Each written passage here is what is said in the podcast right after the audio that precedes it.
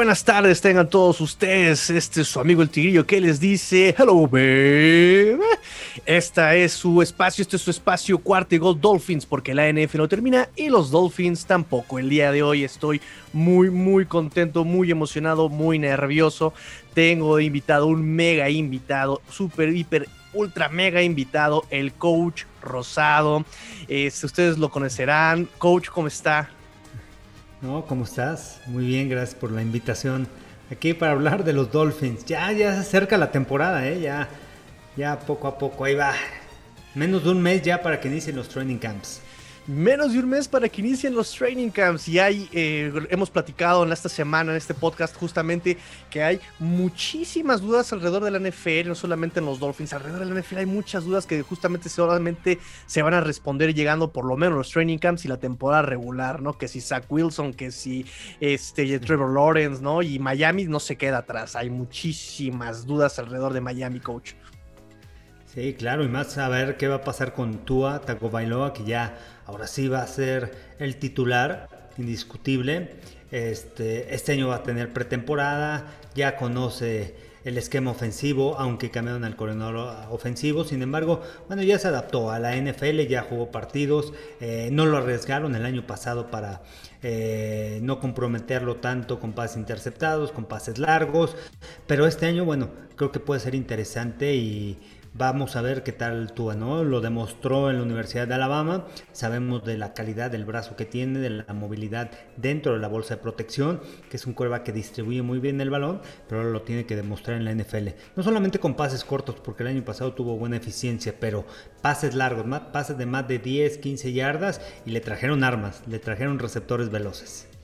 Exactamente, coach. Justamente ese es el punto que vamos a tocar este eh, eh, eh, próximamente. Es eso, el año pasado tenía a puro receptor, perdóneme la expresión, pata de perro, que se le olvidaban que tenían pulgares opuestos, ¿verdad? Saludos a Jaquim Grant, donde quiera que esté.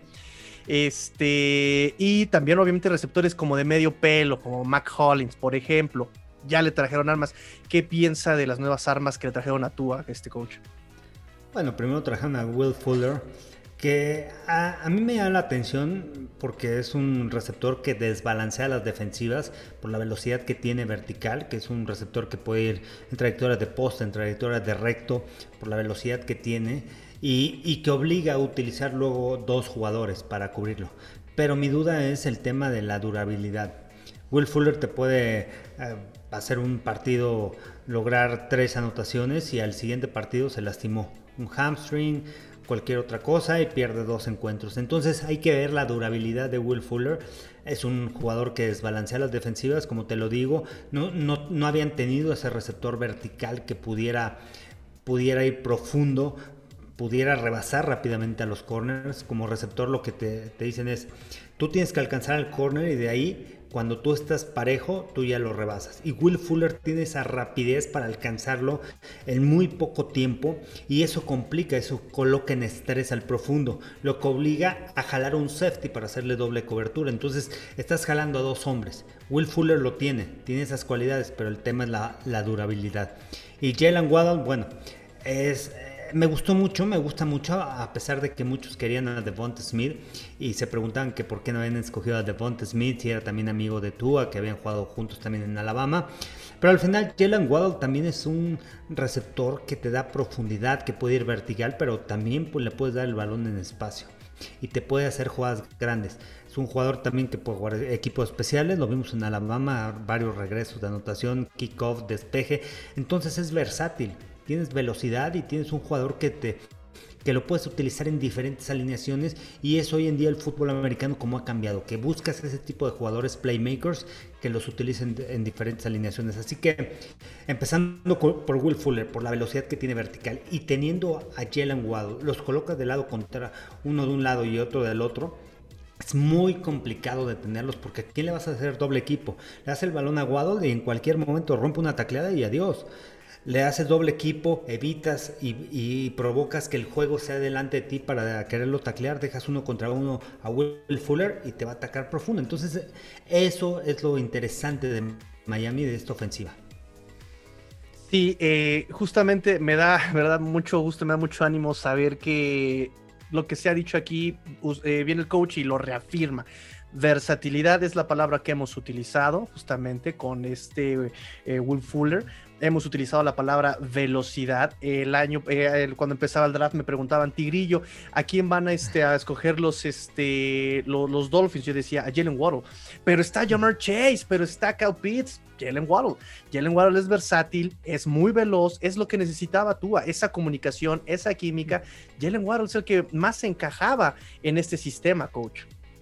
Sí, y, además, eh, pues no lo tenía, ¿no? Y tiene receptores con diferentes características. Sí, es un Devante Parker que realmente a mí se me hace uno de los receptores con grandes cualidades en la NFL, pero tampoco ha explotado. ¿no? Es un receptor que corre muy buenas rutas, que mide un 88, me parece, que se mueve, que es fluido en sus movimientos, que te puede correr todo el árbol de trayectorias, como puede ir profundo, como te puede correr trayectorias de escuadra adentro, como te puede, puede correr un slant y lo puede convertir en un pase de 6 yardas, se lo puede convertir en 20, 25 yardas o hasta se puede escapar. Entonces tienes diferentes jugadores con, con características eh, diferentes. Un Jaquim Green, un Jaquim es este Jaquim Grant.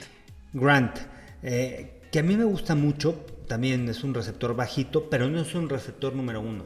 No habían tenido un receptor número uno y Davante Parker no se había puesto esa camiseta de ser el receptor número uno por el tema de la durabilidad, por el tema también de las lesiones. Ahora ya lo ponen a competir, ahora creo que también la competencia va a ayudar mucho y trayendo esa clase de, de jugadores trayendo esa ofensiva explosiva que puede ser Miami, que el año pasado no pudo ser tan explosiva, le das totalmente otra dimensión.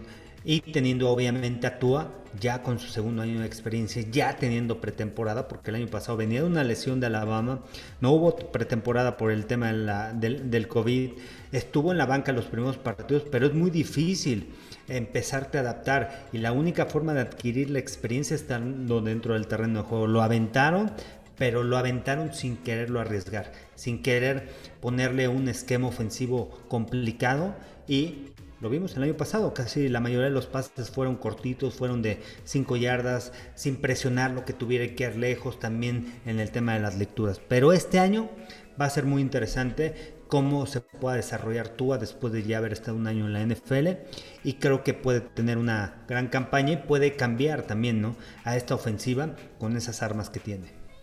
Sí, tocó puntos muy importantes, coach. Este, Jaquim Grant, es, yo también lo he defendido muchísimo. Llega al punto que es indefendible por esos drops que ha tenido. Pases que Tua, como bien dice, no había tenido. Se los manda largos de más de 30 yardas a Jaquim Grant y Jaquim Grant, que hace todo el trabajo bien. Tiene una velocidad maravillosa. Está chaparrito, más difícil de taclear, pero cuando le llega el balón a las manos, no sé si deja de verlo, no, no, no sé. Tira la pelota y ahí el esfuerzo queda en la basura, ¿no? Es, eh, ahora, por ejemplo, menciona eh, el trabajo de Tua. Yo le quiero hacer una pregunta también para muchos aficionados. ¿Por qué Tua no brilla tanto, además de la lesión? ¿Por qué Tua no brilla tanto? Y vemos a, a corebacks jóvenes como Burrow y como Justin Herbert, que sí en su primer año lograron dar esa explosión. Yo creo que no lo quisieron arriesgar tanto. Si tú ves el esquema ofensivo cuando entraba Miami, cuando entraba Tua, eran puros pases cortos a la zona intermedia, pases de menos de 10 yardas y, pocas veces buscaba sus receptores en la zona profunda. Yo, y cuando entró, cuando entraba Fitzpatrick y cuando entró contra los Raiders, de repente, pum, vámonos. Y empezó a cambiar el sistema ofensivo con pases más largos, pases de 15, 20 yardas. No quiere decir que Tua no, este, no, no lo ponían a lanzar en todas las ocasiones, sí, en algunas ocasiones, pero en la mayoría lo trataban de reservar por el esquema ofensivo, por la manera de leer, no complicarle, hacerle simple el plan ofensivo y de repente, bueno, ir al check down, tirar pases este, de ritmo, unos tres pasos y me deshago del balón, con lecturas fáciles para no complicarlo después de que no hubo este, pretemporada y además sabiendo que venía de una lesión. ¿Qué tan físicamente a lo mejor sí estaba ya recuperado, sí, pero qué tanta confianza tenía, porque cuando tú vienes de una lesión, lo más importante es regresar a la confianza. Tú te pueden decir los doctores, estás al 100%, estás listo, pero una lesión de, de ese tamaño, de repente dices, ahorita me van a pegar, a ver qué va a pasar, mi cadera, cómo se va, cómo va a reaccionar, pero lo traes en la mente. Y entonces creo que eso también lo tenía que sobrepasar y por eso tampoco lo, lo, quisieron arriesgar tanto el Miami. Fue de los corebacks que menos yardas también produjo en tercera oportunidad. Creo que abajo de 5 yardas por pase los que tuvo en tercera oportunidad y eso habla, bueno, del mismo esquema ofensivo que tuvo. Sí, exactamente. También lo hemos visto aquí. Analizamos en, algún punto el partido de Raiders y exactamente eran tal vez las mismas jugadas, pero como bien menciona Coach, el, la dinámica entre Fitzpatrick, eh, que por cierto aquí lo tengo atrás este, en mi póster, ¿verdad? Este, el de Fitzpatrick y Tua exactamente era completamente distinto. Fitzpatrick se dejaba golpear, alargaba la jugada, tenía esos dos segunditos de más para poder ver abierto a Mike Gesicki, a Devante Parker, a y tú exactamente en esa prudencia, en ese cuidado de cuidar de la lesión, cuidar de lo mental, cuidar de las lecturas, exactamente, no jugó como lo vimos en Alabama, ¿no, coach? Este, jugó muchísimo más conservador, en Alabama alargaba las jugadas, se dejaba golpear, retenía mucho la pelota y en Miami ya no vimos eso. Sí, no, no, no, no. No, y bueno, es parte del esquema ofensivo.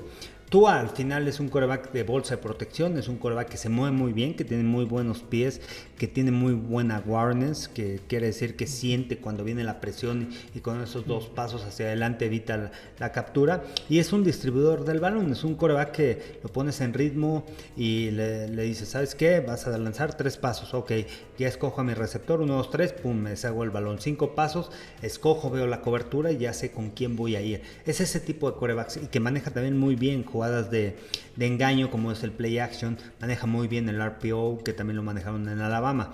Entonces es un coreback más para mantenerlo dentro de la bolsa de protección, pero también le tienes que dar las armas y tiene que tener la confianza de la protección de la línea ofensiva para mantenerse tranquilo dentro de la bolsa de protección y poder hacer jugadas grandes. Sabemos del brazo que tiene. Eh, comentaba su papá que cuando, cuando lo draftearon la velocidad, dice, vean a Tua, o sea, cuando se deshace el balón, cómo va perfecto, la espiral es perfecta, ¡zoom!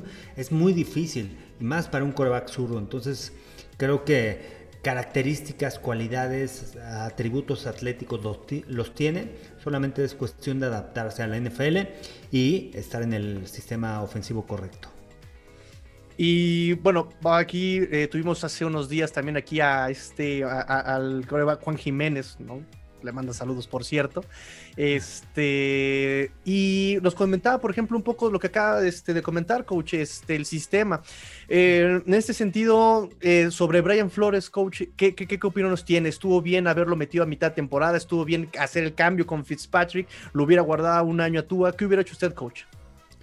yo me he mantenido con Fitzpatrick, aunque dijeron, bueno, ya lo drafteamos, es el coreback del futuro y qué mejor que estar en temporada para que él empiece a agarrar ritmo y todo. Sin embargo, bueno, Miami era contendiente en esa ocasión cuando fue contra Denver, ¿no? Cuando ya lo meten a, a Tua y, y, este y bueno, fue una decisión que yo creo que ellos ya habían planeado al principio de la temporada. Ellos ya habían dicho, ¿sabes qué? Lo vamos a meter a tal, eh, en tal semana. Y vaya como vaya el equipo, vamos sobre eso fue sorprendente porque en esos momentos Ryan Fitzpatrick estaba jugando bien, había tenido una buena temporada, se había ganado el equipo, había tenido liderazgo y de repente, pum, vámonos para la banca. Entonces, y, un equipo contendiente, o sea, puedes decir, voy a meter a mi coreback, a mi coreback novato, pero ya mi equipo ya no tiene aspiraciones para llegar a postemporada. En esos momentos Miami estaba muy fuerte, estaba peleando también ahí la división, quería meterse eh, en, en playoffs como comodín y sin embargo, bueno, vino esta, este cambio y, al final no sé cómo lo, mm, lo encaró este Brian Flores con el equipo, porque al tener a, Ryan Fitzpatrick y de repente dices, todo el equipo tiene la confianza de él y de repente me cambias al coreback, vas con el novato, a pesar de que haya sido primera selección y, y bueno, sí hay así una desestabilización en el equipo que pudo haber afectado. No sé hasta dónde, no sé si también Brian Flores también habló con el equipo, saben que es así la cosa, pero bueno, al final es un negocio y creo que ellos tenían un plan y decir, ¿sabes qué? En la semana tal lo vamos a meter, pase lo que pase. creo que por ahí se enfocó más este Brian Flores. Claro, claro, claro, claro. Este mencionaba también hace unos minutos la cuestión sobre la línea ofensiva. El año pasado eh, nunca, se había, nunca había pasado en la NFL que un equipo metiera a tres linieros ofensivos novatos, ¿no? Este año esos tres entran a su segundo año, llega el centro Mats Cura, que era de Ravens, y eh, muy probablemente eh, entre el novato primer año, este Liam Eichenberg de Notre Dame. ¿Cómo ves esta línea ofensiva para el próximo año y? Porque también es zurdo y el lado ciego cambia. Le cambia. Ahora tu tackle del lado derecho es el que te protege tu lado ciego. Este, y además tienes a Austin Jackson, ¿no? Que el año pasado fue primera selección como tackle del lado izquierdo, que lo hizo bien. Creo que la línea estuvo batallando, pero los novatos hicieron un buen trabajo. Hunt, me parece, también hizo un muy buen trabajo, que quizá no se esperaba tanto de él pero realmente se ganó la titularidad, estuvo desde el principio con el equipo en esta línea ofensiva y, bueno, eh, creo que este año va a ayudar mucho, ¿no? Lo que hizo el año pasado, ya en su segundo año, ya entendiendo las tendencias, ya entendiendo, anticipándose a lo que va a ser la defensiva, los movimientos que puede hacer la línea, los disparos y todo eso. Es una línea joven, pero aquí la clave va a ser la comunicación que tenga Tua con ellos. Al final es muy importante y es un trabajo en equipo. El centro, el centro que es el coreback de la línea ofensiva, Matt Cura, un veterano llega de los Ravens, va a ser muy importante cómo agrupe muy bien a esa unidad y también la comunicación que haya con Tua, porque muchas veces el centro manda el bloqueo, eh, hay, tiene que haber muy buena comunicación entre el centro y coreback para los bloqueos, para cambiarlo, de repente viene un disparo, voy a cambiar a la línea para evitar que haya un hot y entonces protejo, me protejo y dejo que se desarrolle la jugada sin tener que deshacerme rápidamente el balón. Entonces todo ese tipo de detalles es muy importante que los aprenda Tua ya en su segundo año y la comunicación que tenga con el centro va a ser fundamental y, este y con una línea joven creo que atléticamente en cuestión de atributos atléticos creo que están listos Ahí la clave va a ser el cocheo, cómo los preparen y el entendimiento del esquema ofensivo. Porque también cambian de coordinador ofensivo y ya no está Sean Gale.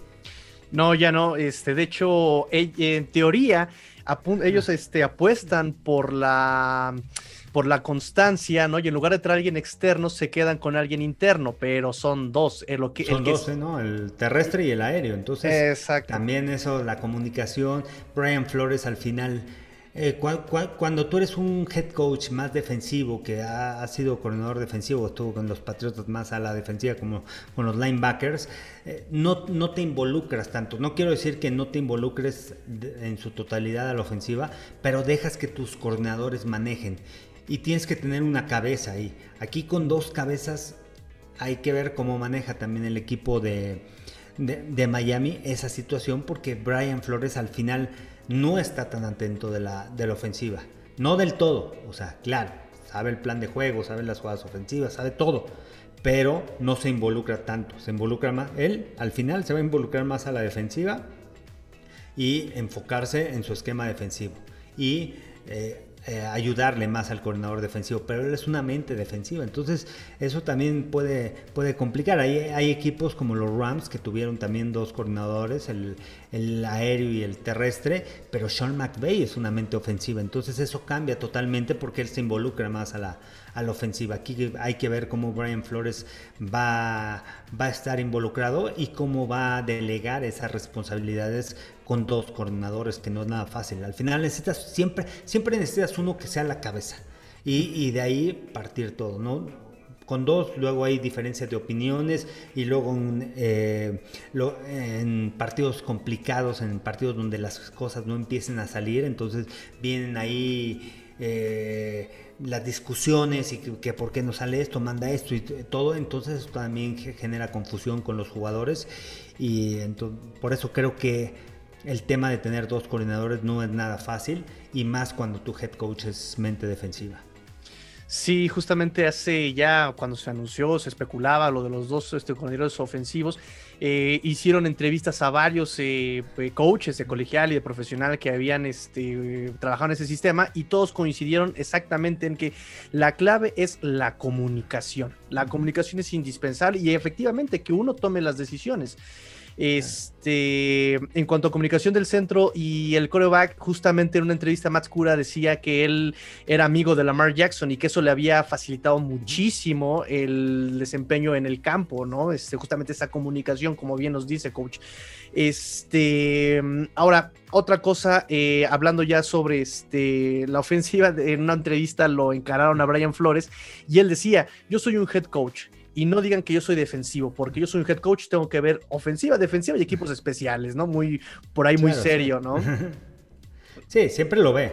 O sea, el head coach ve todo y sabe los planes de juego y él antes del partido, bueno, durante la semana cuando hacen el plan de juego y al final, cuando ya es el sábado y al final ya borran las jugadas que no salieron durante la semana y todo, él, él lo tiene y él sabe, él sabe que qué es lo que se va a mandar durante el partido, en las situaciones, fútbol americano situacional y todo.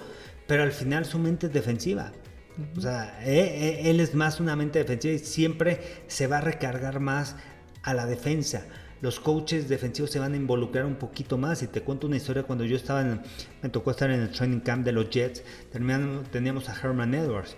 Eh, Paul Hackett era el coordinador ofensivo, viene de esa West Coast Offense de Will Walsh y todo y, casi no se involucraba en la ofensiva. No quiere decir que no estuviera al pendiente y que no supiera las jugadas de la ofensiva y lo que se iba a mandar y el plan de juego. No, pero al final él dejaba que Paul Hackett mandara las jugadas, dejaba que él tomara las decisiones a la ofensiva y él se involucraba un poquito más a la defensiva y lo veías y como jugador te das cuenta, sabes que jugó de profundo, él es una mente defensiva y vas viendo cómo se involucra un poquito más en la defensiva con las decisiones que vaya tomando el coordinador defensivo. Al final creo que eso es lo que lo, que puede suceder en, Miami y por eso es importante tener solamente un coordinador o alguien que le dé la responsabilidad de que vaya a ser el que tome las decisiones importantes cuando es el fútbol americano situacional, cuando es una tercera y una, cuando es una cuarta y dos. Ok, nos las vamos a jugar, ok, ¿quién va a tomar la decisión? ¿Lo va a tomar cuál de los dos coordinadores? Si voy con el terrestre, si voy con el aéreo, si voy a lanzar el balón, ¿qué voy a hacer? Entonces, es muy importante que la comunicación sea del head coach y que de esos dos coordinadores ofensivos le dé la batuta a solamente uno para que él tenga la comunicación directa durante el partido con Brian Flores. Porque Brian Flores no va a tomar la decisión, oye, manda esta jugada. A lo mejor te puede decir en alguna dos ocasiones, oye, ¿qué te parece esta jugada? Si, funciona. Pero, mucho, pero pocas veces el head coach se dice, manda esta jugada ahorita. No, le, le delega la responsabilidad a los coordinadores a diferencia de la defensiva, sí. ¿Sabes qué? Ahorita vamos a disparar. Ok, me lo dijo Brian Flores porque es mente defensiva. ¿no? Entonces, e, e, esas son algunas cosas que muchas veces no se ven en la televisión, no se ven durante el juego, pero sí se involucran en, en los partidos y va a ser muy importante esa comunicación dentro del staff de cocheo para que el equipo pueda tener una temporada exitosa y pueda estar en postemporada. Claro, claro, claro. Eh, muchas cosas que están tras bambalinas, que no enfoca la cámara, ¿no? Un head coach tiene que estar al pendiente ofensiva, defensiva, equipos especiales y además la moral del equipo y las cuestiones del y campo. La situación y en qué estás, y tercera y corto, cuarta y corto nos las vamos a jugar, ya estoy pensando si sí me la juego, voy a patear largo, voy a tratar de encajonar. Entonces, hay diferentes situaciones que, donde el head coach, al final el head coach es el que administra el partido, ¿no? El que toma las decisiones en momentos importantes de, de, jugártela en cuarta, de patear, de encajonar, de cómo va a ser tu kickoff. Oye, ¿sabes qué? Te recomiendo, mira, ¿sabes qué? Patearle la esquina porque no la están regresando. Llevan dos regresos a la yarda 30, entonces trata de esquinarla o trata de meterla en la anotación y que ya no regresen y el touchback, ¿no? Entonces, ese tipo de, de decisiones son cuestiones del head coach, que tiene que estar al pendiente de todo lo que pasa durante el partido. Claro, sí, sí, sí, sí. Y bueno, hablando ahorita justamente, el coach Rosado ya ha participado en, NFL Europa, en NFL con los Jets, digo, es buenísimo de esa experiencia que tiene el coach. Y hablando justamente de esta experiencia, coach, hay un gran debate ahorita con este coreback. ¿Afecta o no en la espiral, el pase, cuando tienes un coreback zurdo, o a uno como, como wide receiver. Sí, sí, sí. Sí afecta porque al final tienes que, colocar las manos diferentes. wow. Eh, cuando te lanza un coreback derecho, la, la fuerza, la Mm, la, mayor fuerza cuando llega el balón viene del lado derecho. No quiere decir que con el izquierdo no, pero al final con el que detienes el balón es con la mano derecha. Y cuando viene el pase de un zurdo, la espiral viene al revés. Entonces la fuerza la tienes que, que poner en la mano izquierda. Es cuestión de práctica, adaptarte. A mí me tocó en el 2000 jugar en, los Dragones de Barcelona, en NFL Europa, y tuvimos un coreback zurdo, eh, Tony Graciani, que estuvo con el equipo de los Falcons, y era zurdo. Y la primera vez que lanzaba dije, ay, o sea, de repente se te iba el balón, porque estás acostumbrado a que la espiral vaya hacia el lado derecho, el zurdo va hacia el lado izquierdo, entonces tiene que cambiar la manera de colocar tus manos. Wow, wow, wow, wow, porque, bueno, o sea, a mí nunca me tocó un coreback zurdo, ¿no? Yo no puedo, pero justamente los, volvemos a lo mismo, los eh, analistas, los no han jugado, no tienen esa experiencia en el campo de recibir un, de pisar el pasto, de recibir un pase. Entonces muchos dicen, no, no hay diferencia, no hay, no, no, es lo mismo.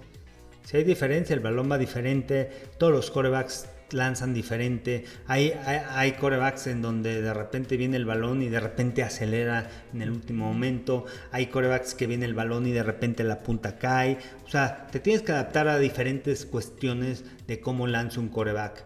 Pero con un coreback derecho a un coreback zurdo cambia radicalmente. Y bueno, pregúntenle a Jerry Rice. Cuando llega Steve Young ah, como coreback titular de los 49ers, agarra al trainer, agarra uno de los de Equipment Manager o al, uno de los que le ayudan con la utilería y que están ayudando dentro del campo, le dice que era zurdo, ¿sabes qué? Necesito cachar, necesito que me empiece a lanzar y cachaba 100, 100 200 pases al día con la espiral al revés, porque era zurdo, entonces él se tenía que adaptar y está la historia de Jerry Wright, no es algo este, que, que se está inventando, ¿no?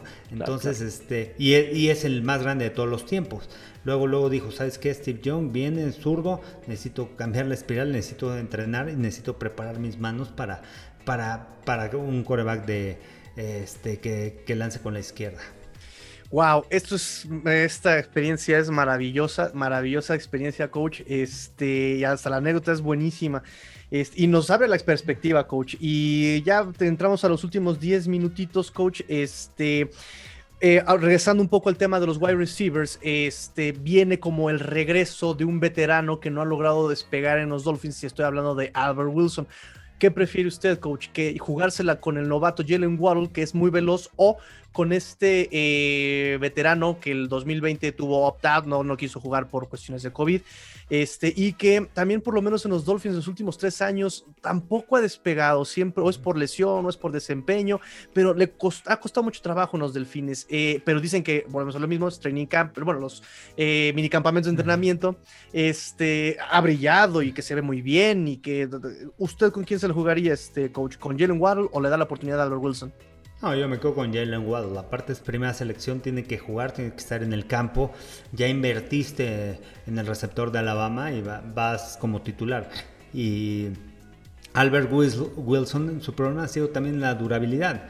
Al final Jalen Waddle también tiene buenas manos, puede ir profundo, puede hacer diferentes cosas. Es muy dinámico como receptor. Yo me quedo con él, va a ser complicado. Yo no creo que se pueda quedar en el equipo por las características que hay. Pero bueno, pensando también en una temporada en donde hay un juego más, también tienes que tener profundidad y quizá pueda ser el equipo como un quinto quinto receptor, ¿sí? porque si tú te puedes analizar, en uno va, a quedar Jalen Waddle, ese va a ser el receptor número uno. En dos va a quedar quizá Will Fuller, o Will Fuller o, o Waddle pueden ser uno y dos no sé cómo vayan a quedar. Devante, Parker va a quedar como 3, pero con la opción de que también tiene que estar dentro del terreno de juego. Ahí tienes 3. Tienes a Bowden y tienes a Jaquim Grant. Entonces, ¿en dónde encaja Albert Wilson y las características que tiene? No vas a colocar a, a Albert Wilson en vez de Jalen Waddle, en vez de quien lo colocas por las características físicas que tienen. ¿No? Porque cuanta, también cuando te colocas como receptor está el X, que es un receptor alto, que tiene un receptor que puede ir profundo, y al final puede ser Davante Parker. Como, como Z, que es un receptor movible, que lo puedes utilizar en el movimiento, eh, puede ser Jalen Waddle. y, o puedes dejar a Will Fuller como X, para las trayectorias rectas puedes poner de Z el movible a Davante Parker y como interno puedes poner a Jalen Waddle. Entonces, esa rotación la tiene el equipo de, Miami con receptores de diferentes características y creo que va a ser complicado, no va a ser nada fácil. Ahorita son mini camps, ahorita no te enfrentas a la defensiva, ya que estás uno contra uno contra las, defensivas y ahora sí leer y trabajar y muchas veces ya los profundos ya te conocen y enfrentarte a esta defensa de Miami todos los días en, el training camp, pues tendrá que demostrar. Va, va, a ser complicado que se pueda quedar, quizá pueda jugar equipos especiales, pero Jalen Waddle también lo hace, y a Kim Grant también lo hace. Entonces, muchas veces cuando te quedas con un quinto, sexto receptor, por lo general ellos son jugadores de equipos especiales. Y creo que el que se va a quedar como quinto, sexto receptor va a ser Mac Hollins, porque Hollins es eh, equipos especiales. Él no es tanto un receptor, sino es un gran jugador en equipos especiales por la velocidad que tiene. Sí, exactamente. Es algo que aquí he manejado hasta el cansancio, ¿no? Mac Hollins realmente no es un wide receiver. Su, tuvo que desempeñar el papel de wide receiver el año pasado porque no había otro. Había muchas lesiones, muchos opt-outs, bla, bla, bla, bla. Por eso realmente él estaba como wide receiver en Miami, porque no había otro. Pero él es, él es un gunner, ¿no? Ahí hay mucha competencia en el equipo, en, en, la posición de wide receivers con Miami, pero por la versatilidad de equipos especiales. Jaquim Brandt, un regresador, es muy buen regresador de patadas, pero también ya existe un regresador de patadas en Jalen Waddle, en Noek Binogany, en este, Robert Foster, en, o sea, hay muchos regresadores de patadas también ya. Por eso también peligra un poco Jaquim Brandt, siento yo. Y este. Y bueno, ya también mencionó, iba yo a decir, Mac Hollins ya, ya lo mencionó este, aquí el coach. Este, y pues ya por último, hablar un poquito sobre la defensa, coach. ¿Qué, qué opinas sobre la defensa de Miami? ¿Top 5 o pues puede ser top 10, dentro de los top 10. El trabajo que hicieron el año pasado eh, se, adaptaron muy bien al esquema defensivo de, Brian Flores. Trató de utilizar ese esquema defensivo similar al que utilizaba Bill, o al que utiliza Bill Belichick en los Patriotas, con 5 o 6 defensivos profundos en la mayoría de las ocasiones, un equipo que te presiona, que ocupa a los jugadores en diferentes alineaciones, que roba muchos balones eh, creo que hay piezas, hay una pieza importante que se les va, que es Kyle Van Hoy, porque conoce muy bien ese esquema, porque es un gran líder. Eh, a mí me tocó entrevistarlo y estar este, en la rueda de prensa con él en, bueno, él que cuando estuvo en el Super Bowl y este y ver cómo contestaba las preguntas, o sea, luego luego se le ve esa energía, ese conocimiento del juego, eh, ese manejo de los medios y, y, y, lo ves en el campo. Eh, conoce muy bien el esquema. Creo que es una baja importante a la defensa. Sin embargo, creo que la otra, bueno, no es adquisición, sino eh, la reestructura de contrato de Landon Roberts va a ayudar mucho porque es otro gran líder que conoce el esquema defensivo de Ryan Flores y el tenerlo ahí en el equipo, al final tuvieron que arriesgar uno de los dos, el Landon Roberts o Calvanoy, hasta quedan con Roberts y creo que va a ser muy importante tenerlo ahí en el centro del campo porque al final es el linebacker que manda, que manda las jugadas y que manda todas las coberturas, que tiene la comunicación con la línea defensiva, con los linebackers exteriores y, y él en el centro del campo. Entonces creo que esta puede ser una de las grandes defensivas en la NFL, pero juegan mucho personal. Eso es lo que a mí luego con, equipos contra eh, equipos contra los Chiefs, equipos como los Chiefs que son equipos que tienen receptores veloces, que si no les ganas en la línea, de, que si te gana el receptor en la línea de golpeo, adiós, se te va.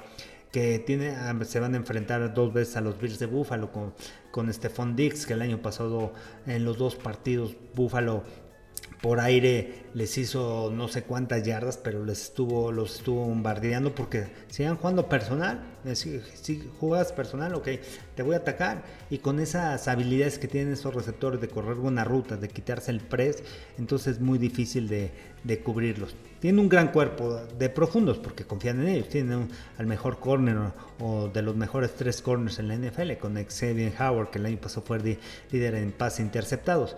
Y, arriesgan mucho, arriesgan mucho con los disparos, con todo el paquete de disparos que tienen eh, y eso les ayuda mucho. Entonces, esa es la filosofía de Brian Flores, presionar, disparos, les cambio eh, el, frente defensivo, complico al coreback, complico la línea ofensiva y me arriesgo con, con los profundos jugando personal atrás. Entonces, Creo que van a seguir con la misma filosofía, tienen los jugadores, pero es muy arriesgado porque el año pasado no pudieron detener a los Bills de Buffalo, no pudieron detener a Kansas City tampoco con, la profundidad que tienen con los receptores. Sí, son ejemplos muy específicos, exactamente. Y más este. Ahora viene una pregunta que le voy a hacer rapidísima, ráfaga. A Xavier Howard con este tema de la reestructuración de contrato que quiere. ¿Usted, coach, se lo pagaba lo que quiere o lo, se, lo, pagaba? Yo se lo claro. Porque fíjate con, con Howard, a diferencia de otros equipos o a diferencia de otros corners que no viajan tanto con los receptores o no en todas las ocasiones, él sí puede viajar con el receptor número uno. Y, y, evitas el doble equipo. Muchas veces tu esquema defensivo es cómo va a pagar al receptor número uno del equipo contrario doble equipo, cobertura de zona, pero voy a utilizar dos hombres con él. ¿Qué es lo que hace Xavier Howard? Uno contra uno. Y voy a confiar en que lo pueda hacer. Y tiene esas características. Entonces, esa es una de las ventajas que tiene y creo que, que lo vale. No, no cualquier corner lo hace, muy pocos. Lo hace Jalen Ramsey, lo hace él, lo hace Stephon Gilmore. Y de ahí no creo que ningún otro pueda tener esas características. Tredavious White es muy bueno, sin embargo él juega más en el lado corto del campo, no es tanto que vaya viajando con los receptores, sí te juega uno contra uno, pero él viaja más al, lado corto del campo, él, se ubica más en el lado corto, el boundary corner. Claro, claro, claro, claro. Eh, y yo tengo, le comentaba yo aquí este al programa siempre, tengo mis problemas con Xavier Howard porque siento que, o sea, su talento es innegable, 10 intercepciones, un imán en las manos, una técnica este, individual impoluta, pero siento que de repente en actitud me falla, me queda de ver y de repente cuando pierde la cobertura exactamente, pues, pues la llega a perder, se recarga mucho en los safeties, como de, bueno, no importa, ya está el profundo, este, el, free, ¿no? para alguien que tiene tanto tiempo en la, en la liga y con esas habilidades, que puede ser líder, que puede, y no lo hace, tengo mis, mis problemas con Excel. Sí, sí, sí, pero, pero me gusta muchísimo esa perspectiva, este, se lo dije yo antes de empezar a grabar, se lo dije, esa perspectiva de alguien que ya tiene esa, esa, esa experiencia en el campo a esos niveles este, de exigencia, ¿no? De alto rendimiento, eh, aquí nos abre los ojos, ¿no? Nos abre los ojos, nos da a pensar muchas cosas y yo le agradezco muchísimo, coach, el tiempo que nos ha otorgado en esta entrevista, coach. No, pues muchas gracias y este y bueno, parte de todo esto también el conocimiento, o sea, además de haber jugado este el estudio, o sea, es el estar estudiando mucho muchas las, películas, la, la, preparación para los partidos, este parte fundamental es estar estudiando de la toma abierta, la toma cerrada, la toma de los coaches, este, el estar viendo cómo son los esquemas ofensivos de cada equipo. Entonces, bueno, todo lleva un estudio. Claro, aquí voy a citar a mi coach de prepa, permítanme este, el coach de prepa, pero él decía que el talento puede ser sustituido un poco por la técnica, porque si tú tienes talento y no lo pules con técnica, no llegas muy lejos, pero si tú tienes técnica y le macheteas, puedes llegar este, también muy, muy, muy lejos, ¿no? Entonces hay que estudiar, hay que estudiar, hay que estudiar. No por nada me la paso también hasta las 5 de la mañana viendo videos y leyendo artículos, exactamente. Entonces, bueno, coach, le agradezco mucho, mucho, mucho, mucho. ¿Dónde lo podemos, luego, para aquel que de casualidad no lo conozca y empiece en este mundo de la NFL, ¿dónde lo podemos encontrar, coach? Ah, mira, estoy en, en Twitter, TikTok y en Instagram como Carlos Rosado V en Facebook Carlos Rosado 15 y en YouTube tengo mi canal Carlos Rosado Sports. Perfecto, coach, háblenos sobre su proyecto, este, sus los entrenamientos. Este, entrena como profesional eh, por un profesional. Sí, mira, este, eh, tengo una academia de fútbol americano en donde nos enfocamos en desarrollar la velocidad, la agilidad y cambios de dirección, partes fundamentales para el juego. Y además, bueno, con la experiencia y con el conocimiento que tengo y también con el estudio de, ser receptor, eh, me dedico a preparar receptores. Trabajamos también con corebacks, trabajamos con algunos profundos, pero el enfoque principal es con, receptores y ahí, bueno, entrenamientos personales y estamos este, en la academia. La academia está en Puebla y tenemos algunos este, jugadores también en México. Perfecto. En la Ciudad de México. claro. Perfecto. Coach, le agradezco muchísimo. ¿Algún mensaje para toda la afición este, habla hispana en todo este, España, en Estados Unidos, en Latinoamérica? Pues ánimo, ánimo con esos Dolphins. Muchos quedaron así como que inconformes, otros no. Van a tener buena temporada. El año pasado se quedaron muy cerca de postemporada. Este, creo que este año tienen mejores armas a la ofensiva, que es lo que les hizo falta el año pasado, jugadores que jugadores playmakers que en cualquier momento te puedan hacer un pase de 5 yardas y convertirlo en anotación.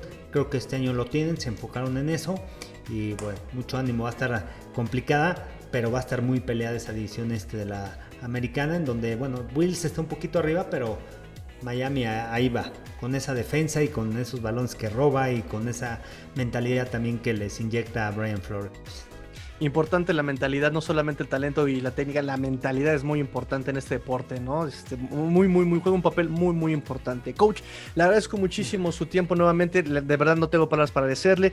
Nos despedimos de, este, de esta emisión. Esto es amigo el Tigrillo, pórtense mal, cuídense bien, sean el cambio que quieren ver en el mundo. Esto fue tres y fuera, cuarta y gol, Dolphins, porque la NF no termina y los Dolphins tampoco. Fins up. Tigrillo fuera.